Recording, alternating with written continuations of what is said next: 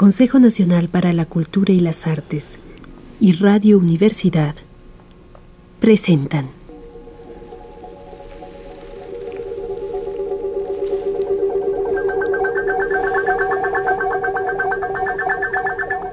Por hoy para mí, la poesía no es más que un sistema luminoso de señales. Hogueras que encendemos aquí abajo entre tinieblas encontradas para que alguien nos vea, para que no nos olviden. Aquí estamos, Señor. Y todo lo que hay en el mundo es mío y valedero para entrar en un poema, para alimentar una fogata. Todo, hasta lo literario, como arda y se queme y no vale menos un proverbio rodado que una imagen virginal. Un versículo de la revelación que el último slang de las alcantarillas. Todo buen combustible es material poético excelente.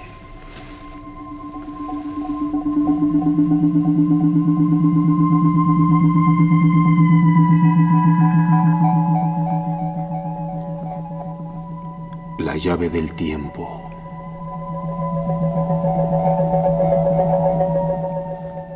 La clave del tiempo. La nave del tiempo. El ave del tiempo. Ganarás la luz de León Felipe.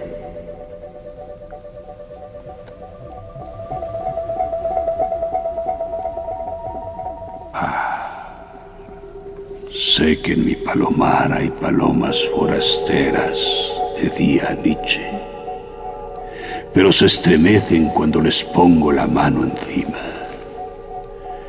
Lo importante es este fuego que lo conmueve todo por igual, lo que viene en el viento y lo que está en mis entrañas, este fuego que lo enciende, que lo funde, que lo organiza todo en una arquitectura luminosa, en un guiño flamígero bajo las estrellas impasibles.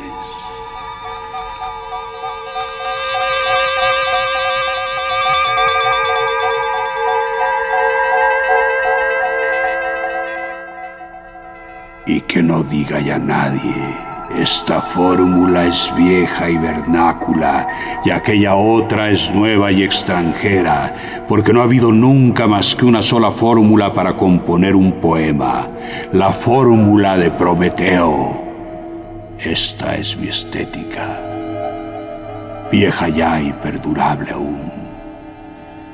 Vieja porque fue escrita antes de la tragedia actual del mundo y perdurable porque dentro de las tinieblas de esta tragedia me sigue pareciendo la única, la estética de un barco perdido entre la niebla. Hoy más que nunca es para mí la poesía fuego organizado, señal, llamada y llamarada de naufragio todo buen combustible es material poético excelente. Todo, hasta la prosa. La prosa aquí, ahora, no es ni excipiente ni exégesis tan solo, es un elemento poético que gana calidad, no con el ritmo, sino con la temperatura la línea de la llama es hoy la línea organizadora y arquitectónica del poema. El fuego tiene ahora una lógica y una dialéctica propias, lo mismo que la razón. La imagen vale tanto como la ley, pero la imagen encendida la poesía de esta hora para ganar un lugar en las avanzadas del conocimiento no ha de ser música ni medida, sino fuego.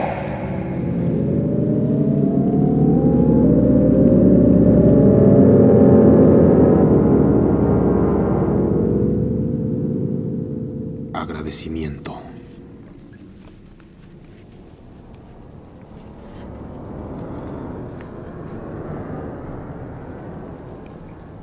Hay poetas que trabajan con la palabra solamente, como los lapidarios. Otros trabajan con la metáfora, como los joyeros que cambian las piedras del lugar. Otros empalman y enciman los ladrillos con una musiquilla monótona e interminable de romance. Otros se valen del termómetro y del compás, como los geómetras impasibles que miden los ángulos y la temperatura del tabernáculo.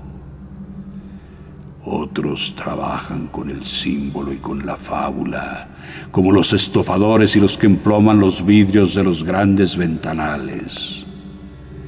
Algunos, muy entendidos, son maestros en el arabesco, en el jeroglífico y en la alegoría, como los tejedores sagrados y los criptógrafos que dejan su secreto en las cenefas de las casullas y en los frisos de los cenotafios.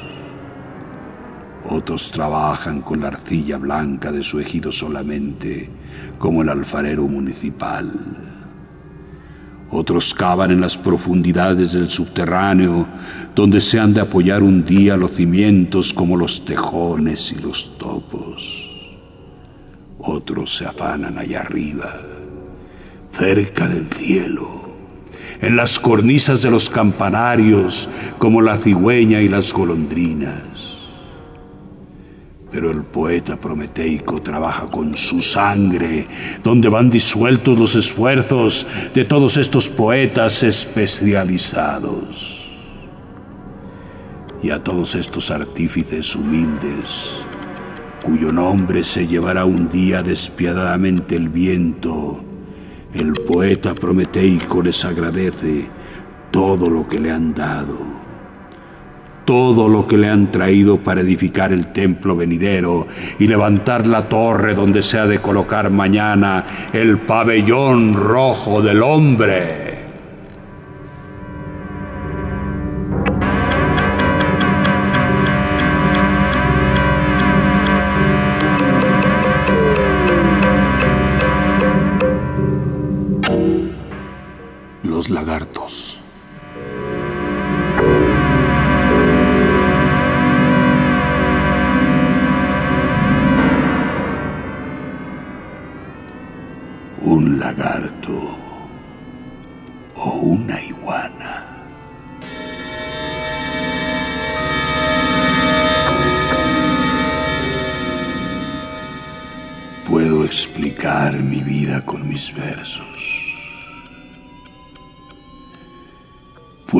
Sacar mi biografía de mis poemas.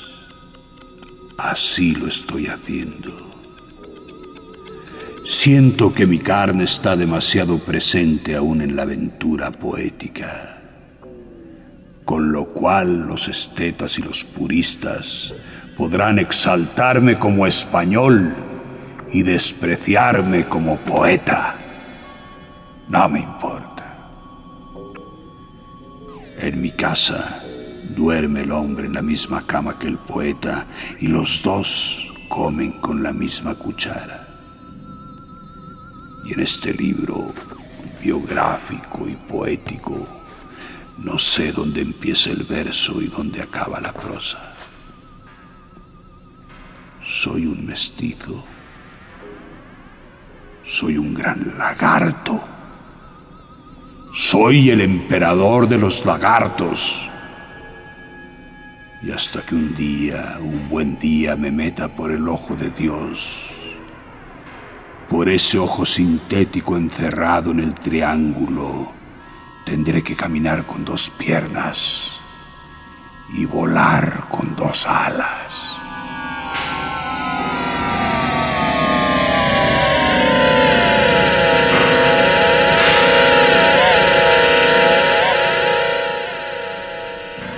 Esto es una biografía poemática o también una poesía biográfica. Nunca he intentado otra cosa. Creo que por ahora nunca compondré versos menos cargados de sombras y de huesos. y me gustaría poder decir cómo y cuándo me salieron los dientes y los sueños.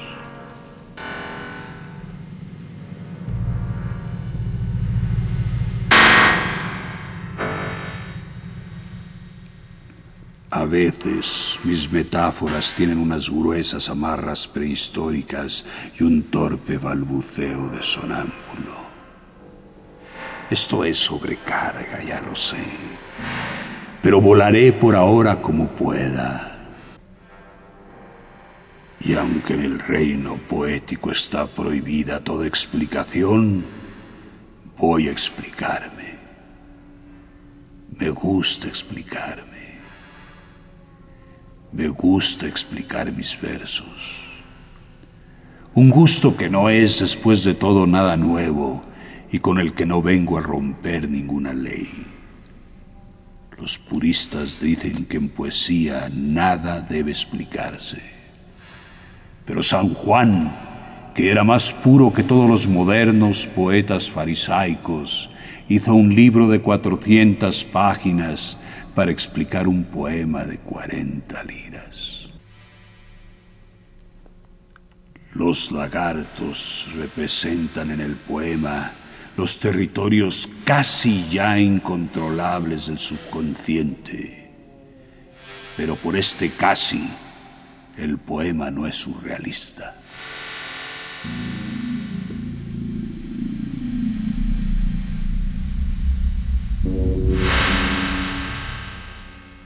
El lagarto no es propiamente el sueño, sino el crepúsculo del sueño. El espacio entre la imagen y el espejo, el columpio de la duda, un blando suelo donde comienza a hundirse la vigilia y a desleírse el espacio y el tiempo. Hay todavía un ritmo, un vaivén de émbolo, un tanteo de sonda, de cometa y de anzuelo un bajar y subir de nuevo, un quererse perder y estar consciente a la vez en el misterio, un meterse y asomarse por el agujero, un querer entrar y salir por el infierno, un esfuerzo por no romper el cable entre el hombre que duerme y el despierto.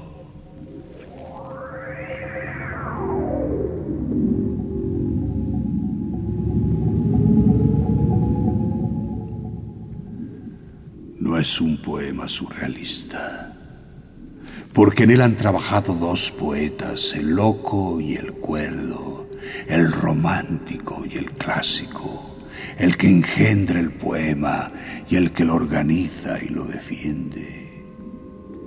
El poeta loco y romántico puede entrar por la puerta norte del infierno y salir por la puerta sur, pero yendo con el otro. Dante se arriesga en la aventura a pesar del lasciate, porque va con Virgilio de la mano. Yo también me aventuro y entro por la puerta principal y salgo por el postigo del infierno, porque entro y salgo con el viento. No otra cosa quieren decir estos versos.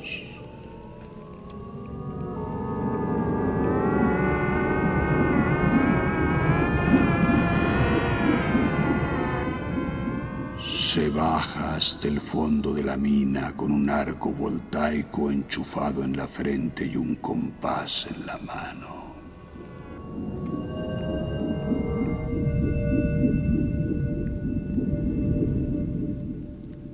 Vuelvo a repetir. Todo lo que hay en el mundo es mío y valedero para entrar en un poema. Todo. Lo inconsciente también pero sometido a las leyes conscientes del poema. Iluminad y organizad las sombras. El otro, El viento se ha esforzado aquí porque todo marche limpio y clarísimo, y por darle una estructura clásica al poema. Hay en él, sin embargo, un artificio barroco, calderoniano mejor dicho. A pesar de mi repugnancia por las cornucopias y los toboganes de la segunda mitad del siglo XVII, Calderón ha sido siempre uno de los maestros a quien no he abandonado nunca. Su juego analítico y enumerativo, que desemboca frecuentemente en un complemento sintético y final, como en algunos pasajes de La vida es sueño, lo he utilizado aquí. Es el juego de la rueda que se descompone radio a radio y luego se vuelve a integrar hasta formar el círculo de nuevo. Pero mejor diría que el artificio aquí tiene más de ruleta que de rueda, porque hay en él ahora una pregunta que va y viene como una bolita, sin que el autor que mueve el artefacto sepa siquiera dónde va a caer. El autor dice solamente, como cualquier pícaro de feria, hagan juegos, señores, apuesten, apuesten.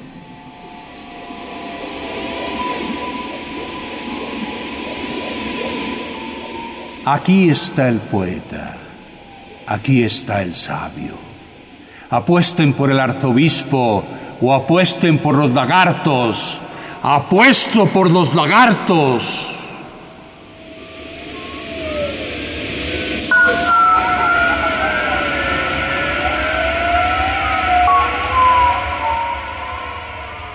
Cuando los grandes depositarios espirituales que llevan en sus manos el alimento sagrado de nuestra fe lo venden o lo usan para mover la carroza de la política y del poder, cuando el poeta, el sacerdote y el sabio abandonan al hombre y lo dejan solo, el hombre pregunta a los lagartos y se queda colgado de los signos de interrogación como de los ganchos de un amaquero, meciéndose de norte a sur.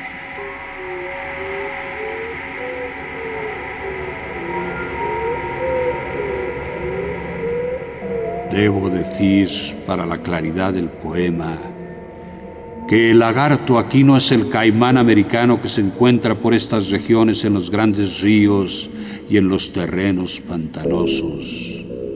Es el saurio europeo de hasta dos palmos de longitud que de ordinario vive entre las rocas. Se le suele ver también trepando por los muros y saliendo de la sombra de los pozos y de las norias para tomar el sol. Su equivalente en América es la pequeña iguana verdinegra. En estas dimensiones, menos hecha y más en mestizaje que el lagarto de España, cuando la he visto por todas partes en las ruinas de Usmal y Chichen Itza, como un péndulo entre las rendijas de los siglos, he pensado que tal vez simbolice mejor lo que quiere decir el poema. Y estando yo ahora aquí en este continente, donde he de dejar algún día mis huesos, creo que debo formular de este modo la pregunta del poema. ¿Y si yo fuese una iguana?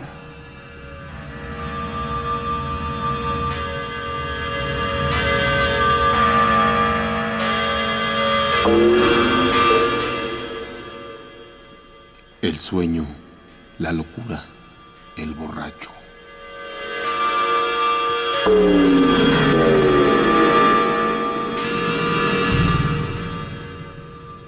Porque si el pájaro no se escondió en la biblioteca ni en el follaje barroco del retablo, si huyó del pan, del vino y del binomio de las manos de los arzobispos y los sabios, si no está en la retorta ni en el vaso sagrado, tendremos que buscarlo en el ritmo pendular de la locura, del sueño del borracho. El sueño es un animal fronterizo como los lagartos. El sueño es un lagarto.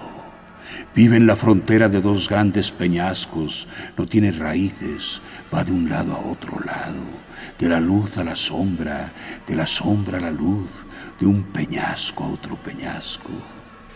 Se agarra del péndulo que oscila entre los mundos que separan la rendija entreabierta de mis párpados y se mete en el cubo del pozo que tan pronto está arriba como abajo. En el crepúsculo del sueño nada está firme ni clavado y el lagarto vive fuera del tiempo y del espacio.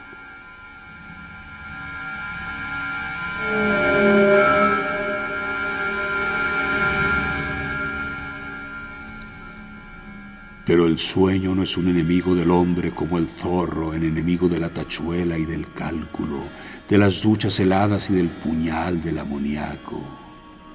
Existen la razón y la aritmética dominando y el sueño y la locura arrojados.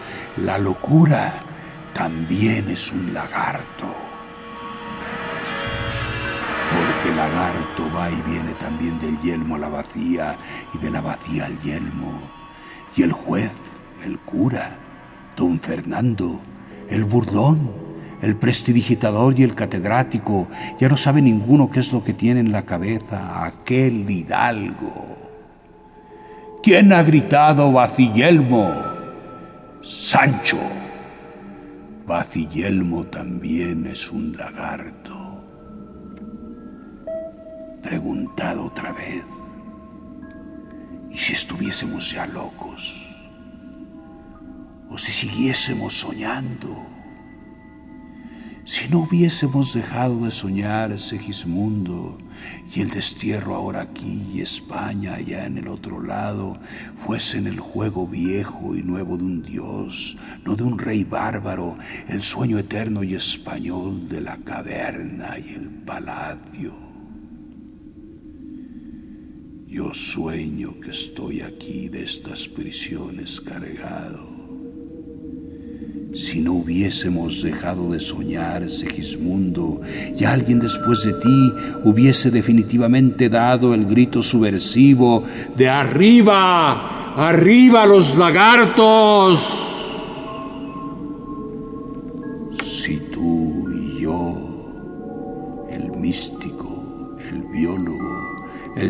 Psicólogo y el matemático, ya hubiésemos sacado nuestra espada para defender a los lagartos.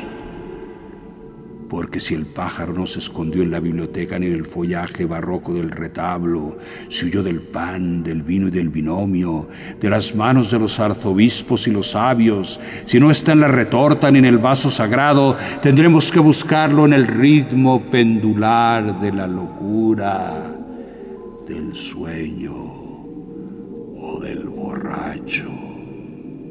El borracho también es un lagarto.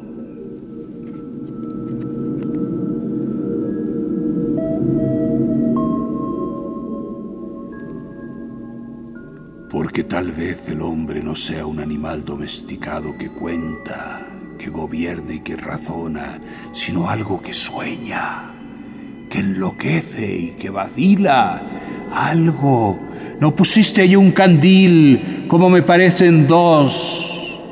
Aquello es un peñasco o dos peñascos. Y si la luz fuese la sombra, la gracia el pecado, la oración la blasfemia, el cielo el infierno y el oro el guijarro, si el verso poetas cortesanos, si el verso no fuese de cristal, sino de barro. Si hacia la derecha y hacia la izquierda fuesen solo una vana y estéril disputa de las manos, si no hubiese boca arriba y boca abajo, y no supiésemos tampoco quién es el que duerme al revés, la lechuza o el murciélago si de tanto dar vueltas, de tanto columpiarnos, de tanto ir y venir del caño al coro y del coro al caño, nos trabucásemos diciendo, coño, pero si no sabemos dónde estamos. Y esta es la hora blasfematoria y negra en el reino crepuscular de los lagartos, la hora en que se apagan las antorchas las linternas, los faroles urbanos y los faros, la hora en que se escapan las estrellas por el turbio pantano de los sapos, la hora en que los letreros de las callejuelas y de las grandes avenidas se desploman y se desploman los borrachos, la hora en que nos llevan a la iglesia como a una casa de socorro, la hora de la camilla, del hisopo y del puñal del amoníaco, la hora en que nos vuelven a la vida, a la vida otra vez, a la razón y al llanto. Y si la muerte fuese la vida y la vida la muerte, y yo aquí ahora espatarrado entre los dos peñascos, no pudiese decir en qué sitio se apoyan mis zapatos.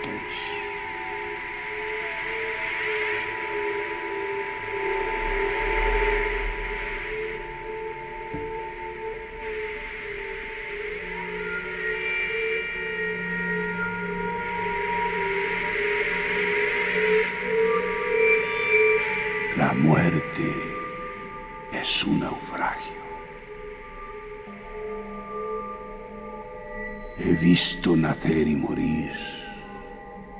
He asistido a un enterramiento y a un parto. Y me ha parecido siempre que el que nace, el que llega, llega como forzado. Que alguien lo empuja por detrás, que lo echan a puntapiés y puñetazos de algún sitio y le arrojan aquí que por eso aparece llorando. El comadrón le coge en el aire como un futbolista la pelota. En cambio, no es verdad que una tumba es una dulce puerta, una mampara que nos abre en la tierra con cuidado, una mano cumplida y cortesana, una mano que nos indica reverente, por aquí por aquí. Pase usted por aquí. En su despacho está el señor presidente esperándolo.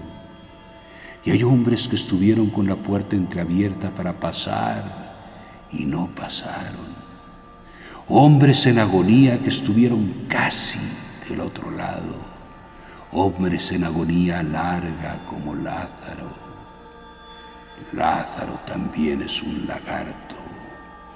Lo volvieron al llanto cuando huía tirándole del rabo, porque tal vez nos salvan desde allá y a los ahogados, a los definitivamente ahogados desde la otra ribera les arrojan un cabo. Se salvan los que mueren. La vida es un naufragio. Este es el reino, amigos, de la interrogación y del lagarto.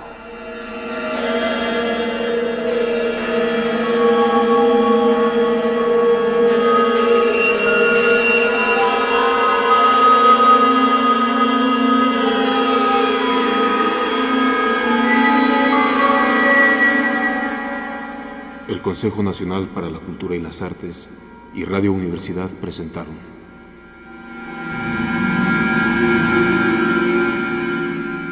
La llave del tiempo.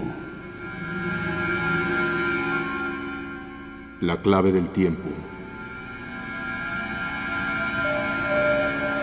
La nave del tiempo.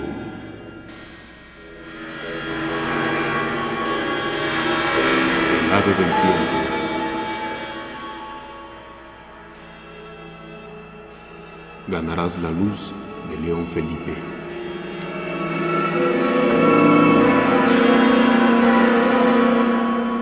Volumen 11 de la tercera serie Lecturas Mexicanas, publicación del Consejo Nacional para la Cultura y las Artes.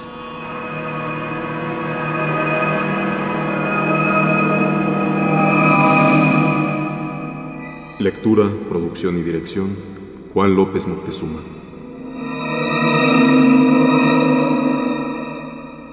Música original de Manuel Díaz Suástegui y Emiliano de la Vega. Musicalización Manuel Díaz Suástegui.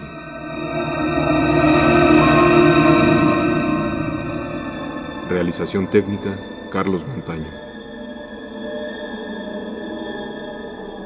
Locutor Armando Wilcox.